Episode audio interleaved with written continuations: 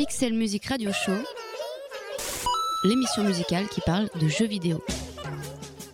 Un dimanche sur deux, de 20h à 21h, les geeks rencontrent les mélomanes.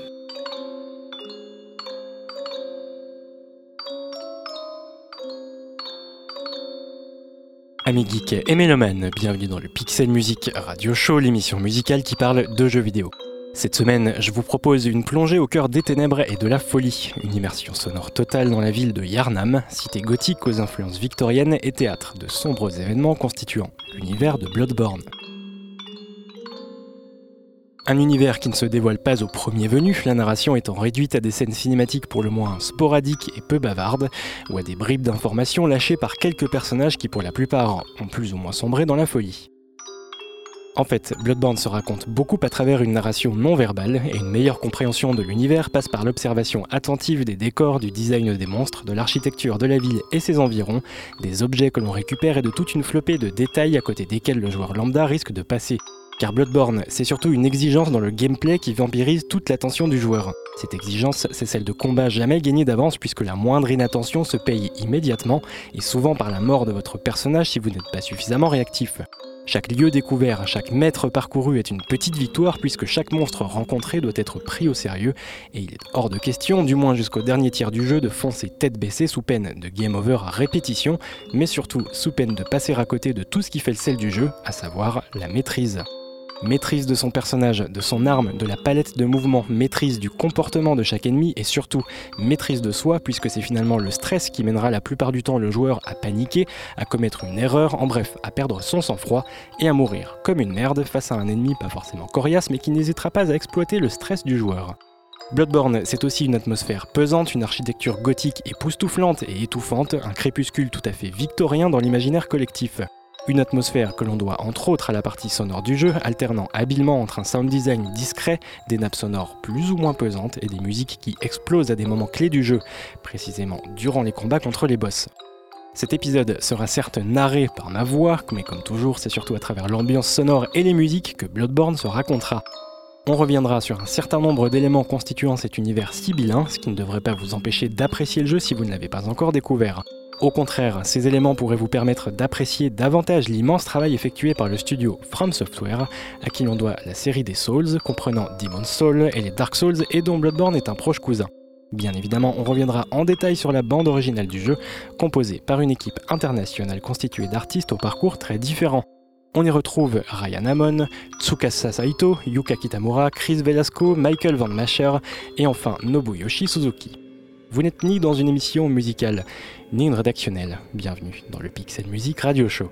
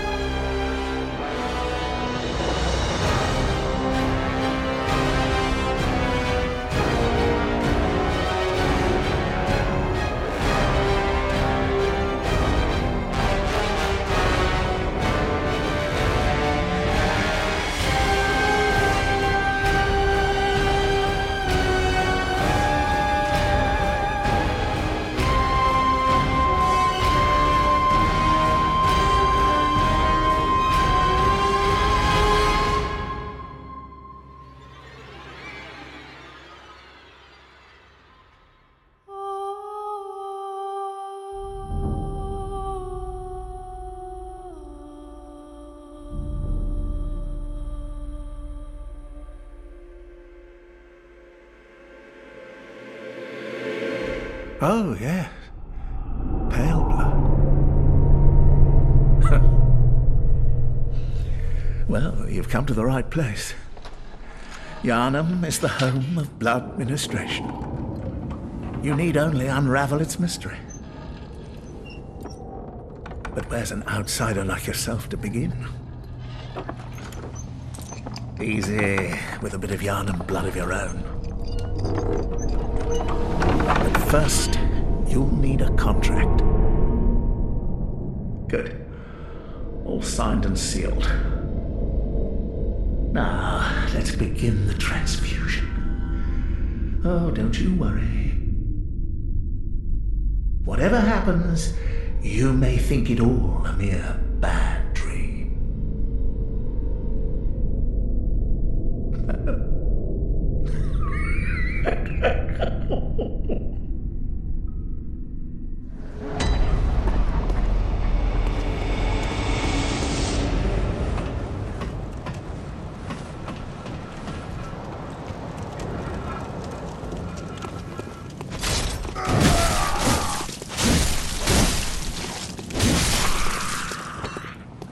Se déroule à Yarnam, une ville semblant perpétuellement plongée dans un crépuscule, crépuscule qui donne à cette cité au relief victorien une aura aussi romantique qu'inquiétante.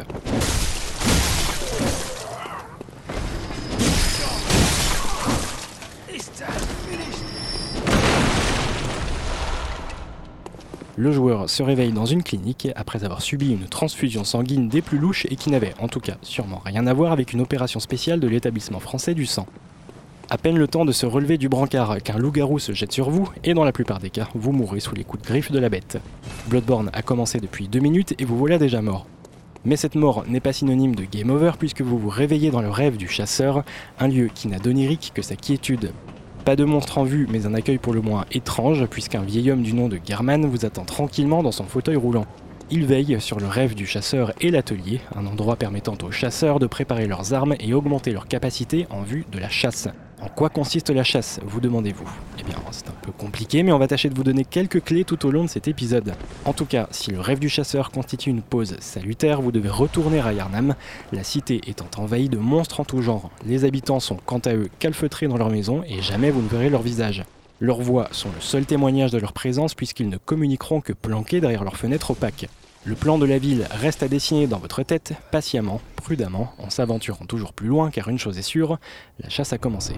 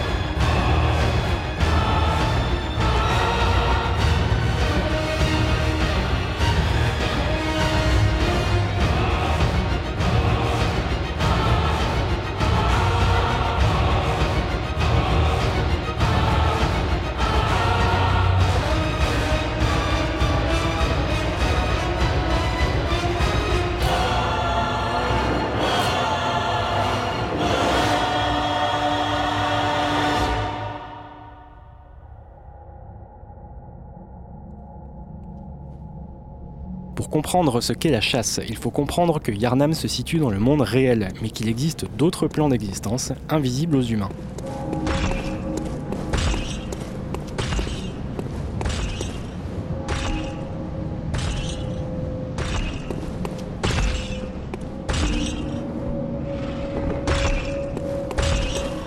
Un voile empêche les mortels de voir et communiquer avec un autre plan d'existence supérieur au leur, celui des grands. Les grands sont des entités supérieures et objets d'une fascination de la part des humains qui va tourner à l'obsession et transformer leur plan d'existence en cauchemar. Car tout a véritablement commencé à se gâter lorsque des humains découvrirent les vestiges d'une société disparue, celle des Ptumériens. Il se dit que les Ptumériens étaient les gardiens des grands, mais leur relation avec eux est des plus mystérieuses. Mais l'importance de cette découverte se trouve essentiellement dans la preuve qu'elle a apportée de l'existence des grands, car dans ces cryptes ptumériennes fut retrouvé un élément déterminant dans les événements qui précèdent ceux de Bloodborne. Cet élément, c'est le sang ancien. La précieuse relique fut ramenée à l'université de Birgenvers afin d'y être étudiée.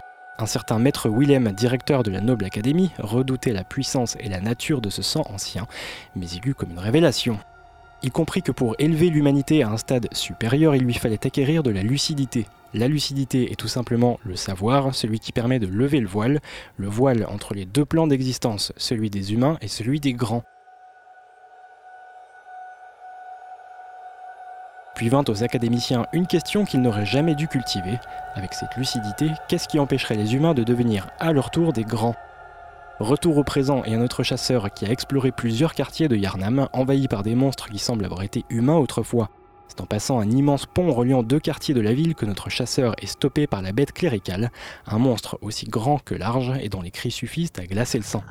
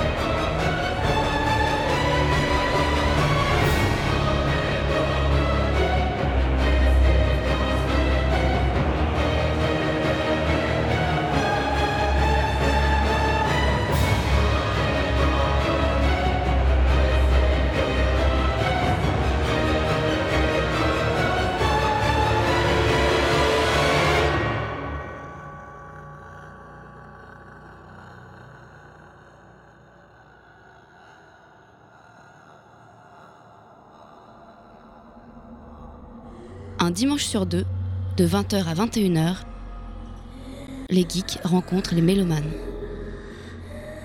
Pixel Music Radio Show, Radio Campus Paris.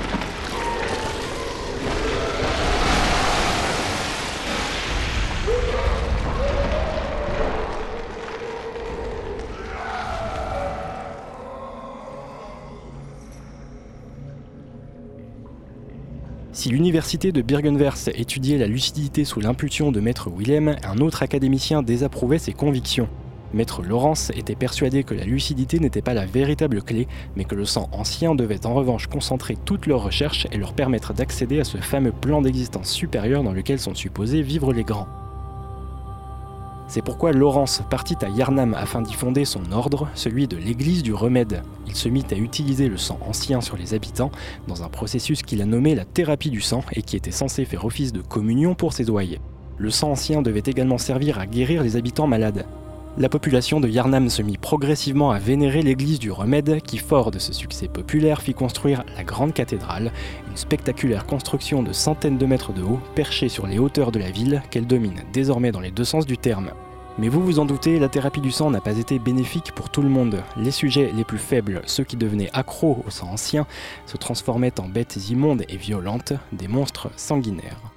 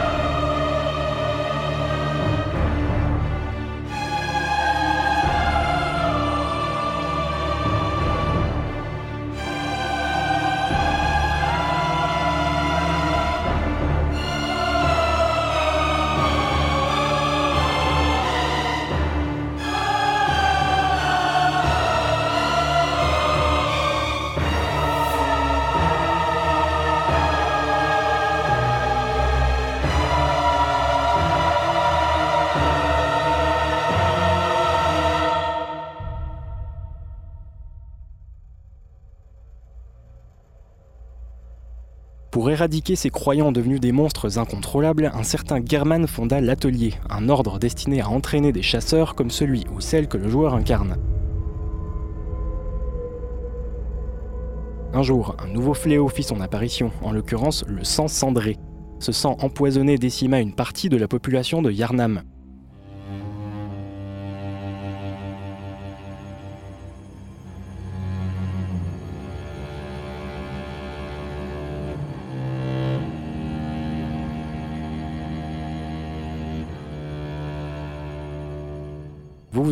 Pour faire face à cette contagion, tout le monde suivit les préceptes de l'église du remède et la thérapie du sang. La thérapie du sang guérissait les gens empoisonnés par le sang cendré, mais forcément, cette surconsommation de sang ancien les transforma en monstres. La thérapie du sang plaça l'église du remède dans une position de toute puissance puisque la population était désormais constamment en manque de sang.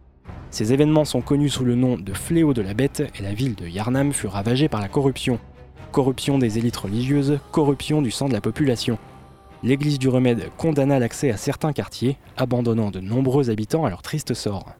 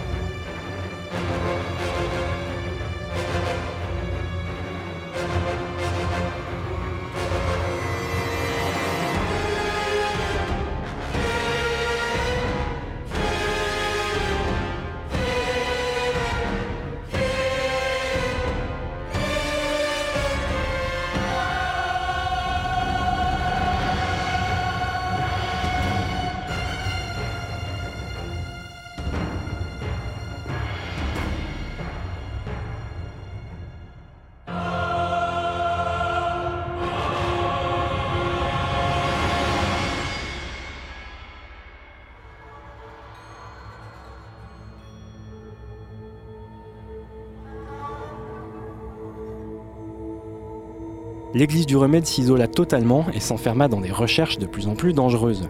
Reprenant à son compte l'obsession de l'université de Birkenwers, l'église poursuivit la quête d'élévation de l'humain au stade supérieur. Elle parvint à entrer en contact avec Ebrietas, surnommée fille du cosmos. Un être gigantesque, monstrueux, qui n'est cela dit pas un grand. Ebrietas est ce que l'on appelle un être cosmique, probablement créé par les Ptumériens.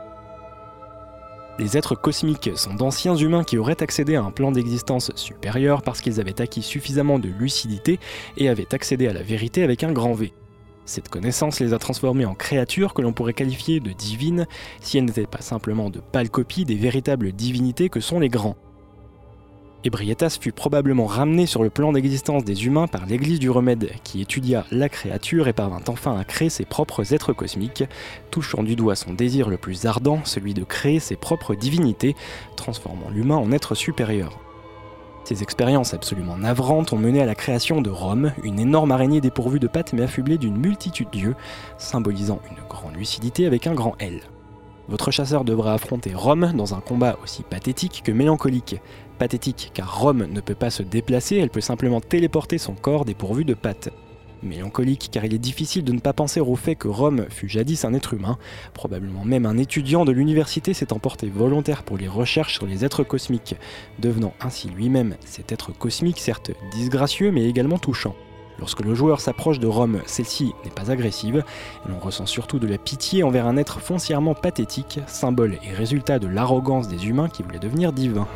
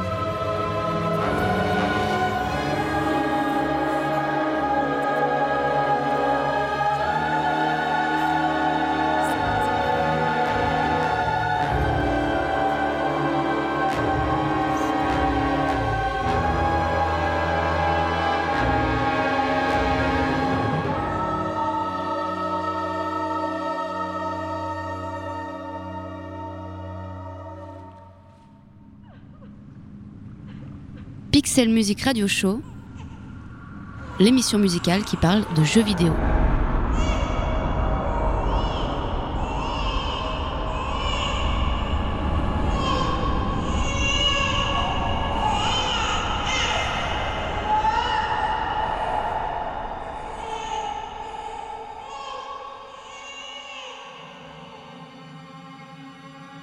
Pas franchement enthousiasmé par la vérité ainsi découverte, le directeur de l'université mit fin aux recherches et Rome, cette création qui n'aurait jamais dû être, fut cachée au fond du lac Sélène, avec comme mission de protéger le voile qui sépare les différents plans d'existence, celui des grands étant symbolisé par une lune rouge. Cette lune rouge sera désormais visible de tous dès lors que le chasseur incarné par le joueur tue cette pauvre Rome.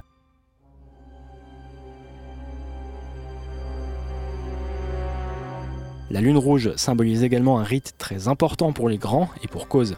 Explication. Si les humains vénèrent et jalousent les grands, il s'avère que les grands, malgré leur supériorité, jalousent les humains, et en particulier pour une faculté qu'ils ne possèdent pas, celle de procréer. Tous dieux qu'ils sont, les grands ne peuvent pas engendrer d'autres grands, et cette faculté propre aux êtres mortels tels que les humains, eh bien ils aimeraient bien l'acquérir, cette faculté. Ne pouvant donner la vie eux-mêmes, les grands peuvent cela dit féconder une humaine. Alors oui, si vous avez déjà vu un grand, vous allez forcément trouver ça dégueulasse, et vous avez bien raison. Il n'empêche que les grands peuvent quitter leur plan d'existence pour choisir une humaine, ou plutôt son utérus, et y cultiver un enfant. Cette visite des grands est systématiquement accompagnée d'une pleine lune, une lune rouge. Cette lune rouge est extrêmement symbolique puisque si les grands peuvent féconder une humaine, les enfants de grands sont en revanche tous morts-nés.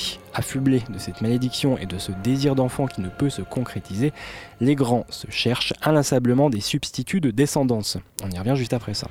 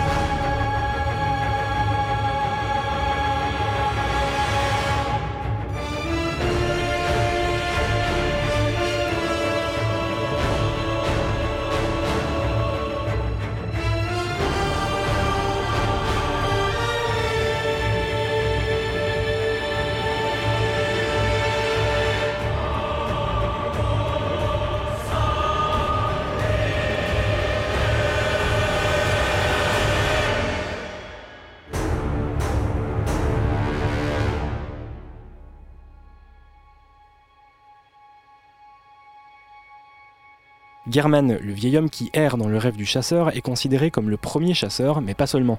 Il est fort probable que German soit le substitut d'un grand, en l'occurrence celui de la présence lunaire, que le joueur affronte à la fin de Bloodborne s'il choisit de tuer German.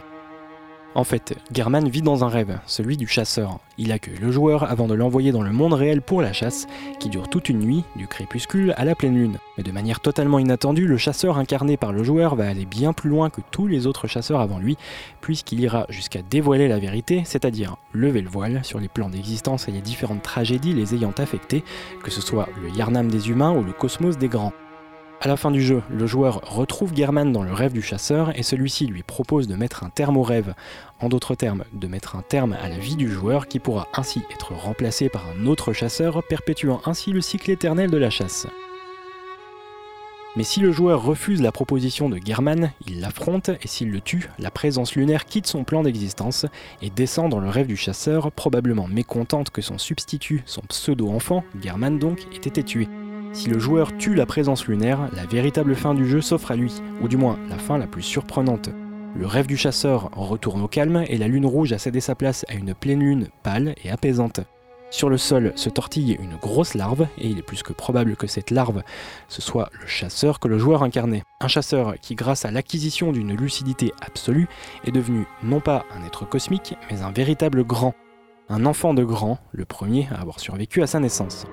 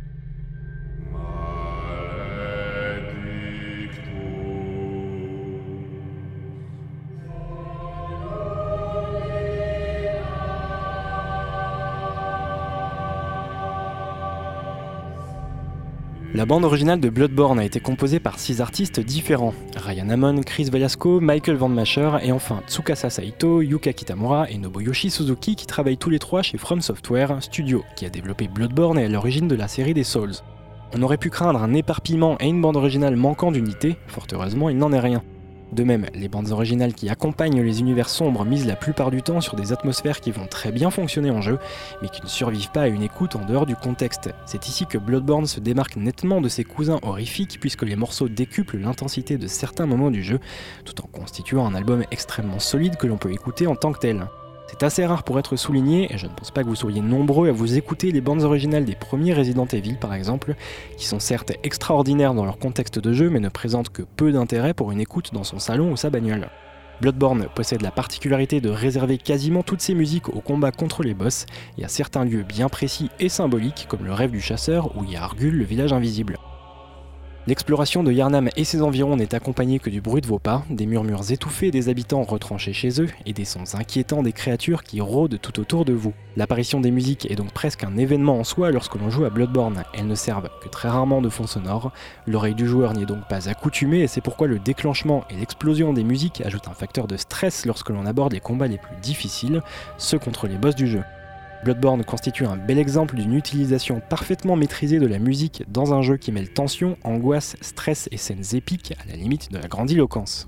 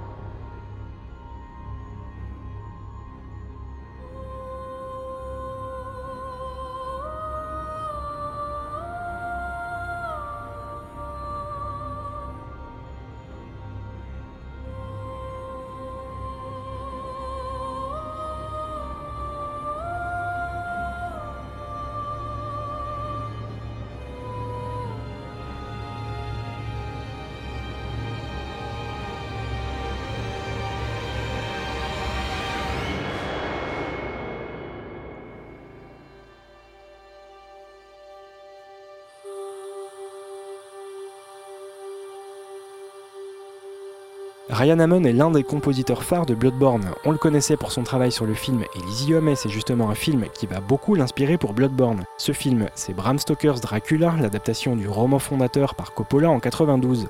La bande originale du film, quelque part entre terreur et romantisme gothique, l'a profondément marqué, et sa participation à Bloodborne est aussi pour lui une façon de rendre hommage aux musiques de Wojciech Kilar. Sur la BO de Bloodborne, on doit à Ryan Hammond quelques-unes des musiques les plus marquantes, parmi lesquelles The Hunter ainsi que le thème principal, sobrement intitulé Bloodborne. Si l'aspect gothique du jeu et l'horreur Lovecraftienne qu'il suscite ont été les deux principaux matériaux que les compositeurs ont sculptés, ils se sont évidemment beaucoup inspirés du design des boss. Nobuyoshi Suzuki avait par exemple été chargé de composer le thème de celui qui renaquit, une créature gigantesque et surtout protéiforme puisqu'elle est composée de dizaines de corps humains, des bras, des têtes et des jambes disposés de façon anarchique autour de son corps principal. Celui qui renaquit symbolise ainsi le sacrifice rituel, il agrège sur son corps les corps de ceux qui ont donné leur vie pour conforter sa puissance. Suzuki raconte ce corps improbable en focalisant sa musique autour de deux thèmes. Le dégoût, celui que la vision de cette créature déclenche, le malaise que l'on peut ressentir en devinant des morceaux de corps humain agrégés ça et là sur cette structure de chair en putréfaction. Le dégoût donc, mais aussi la royauté et l'idée d'ornement. Royauté pour évoquer la puissance soi-disant divine de cet être surnaturel, et ornement pour créer un parallèle certes répugnant, mais un parallèle quand même, entre un roi et les bijoux et objets précieux qu'il peut porter pour asseoir sa supériorité. Celui qui renaquit n'a certes rien d'un roi soleil, mais il exhibe sur son corps d'autres corps, ceux des sacrifiés, dont les bras, les jambes et les têtes amorphes et soumises font office de bijoux. Musicalement, ces thèmes sont retranscrits par Suzuki avec des instruments dans les graves pour évoquer la royauté et un chœur pour symboliser les fidèles, non pas massés autour du roi mais sur le roi. Dernier exemple, mais pas des moindres, avec la compositrice Yuka Kitamura qui était chargée de donner un thème musical à une créature ô combien importante dans l'univers de Bloodborne, en l'occurrence Ebrietas, fille du cosmos. Ce thème est probablement l'un des plus marquants de la bande originale, l'un des plus grandiloquents aussi, mais rien de péjoratif ici puisque l'idée était justement d'évoquer le cosmos, le divin et en même temps une certaine idée de fin du monde et d'apocalypse. Ebrietas, fille du cosmos qui descend sur le plan d'existence des humains, c'est à la fois la rencontre entre le divin et l'humain, quelque chose de grand, et le jeu de mots est mais aussi quelque chose évoquant le désastre et ce qui n'aurait jamais dû être provoqué.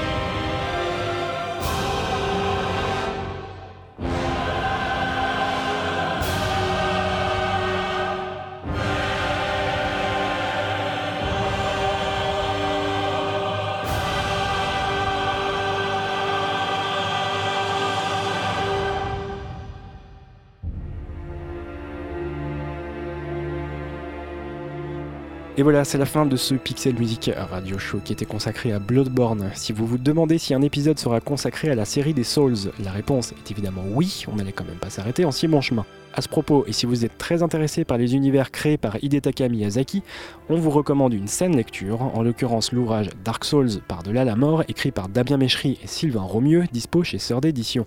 En tout cas, on espère que cette écoute ne vous donnera pas trop de cauchemars et on se retrouve le dimanche 6 mars pour un nouvel épisode. D'ici là, jouez bien.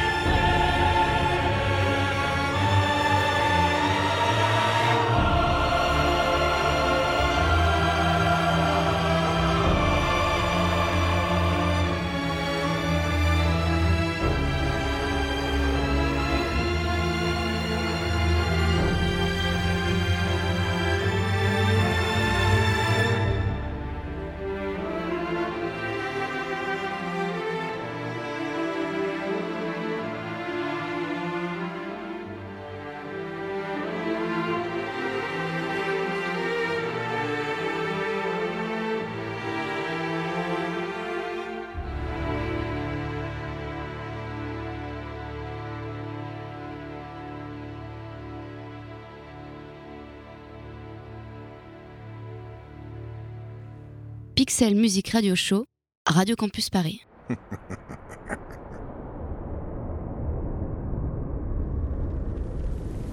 Dear, oh dear. What was it? The hunt? The blood? Or the horrible dream?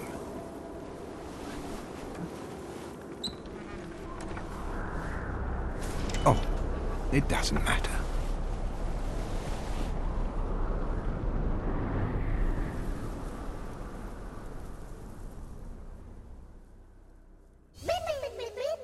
Pixel Music Radio Show, l'émission musicale qui parle de jeux vidéo. Avec le soutien de Bandic, agrégateur de passion.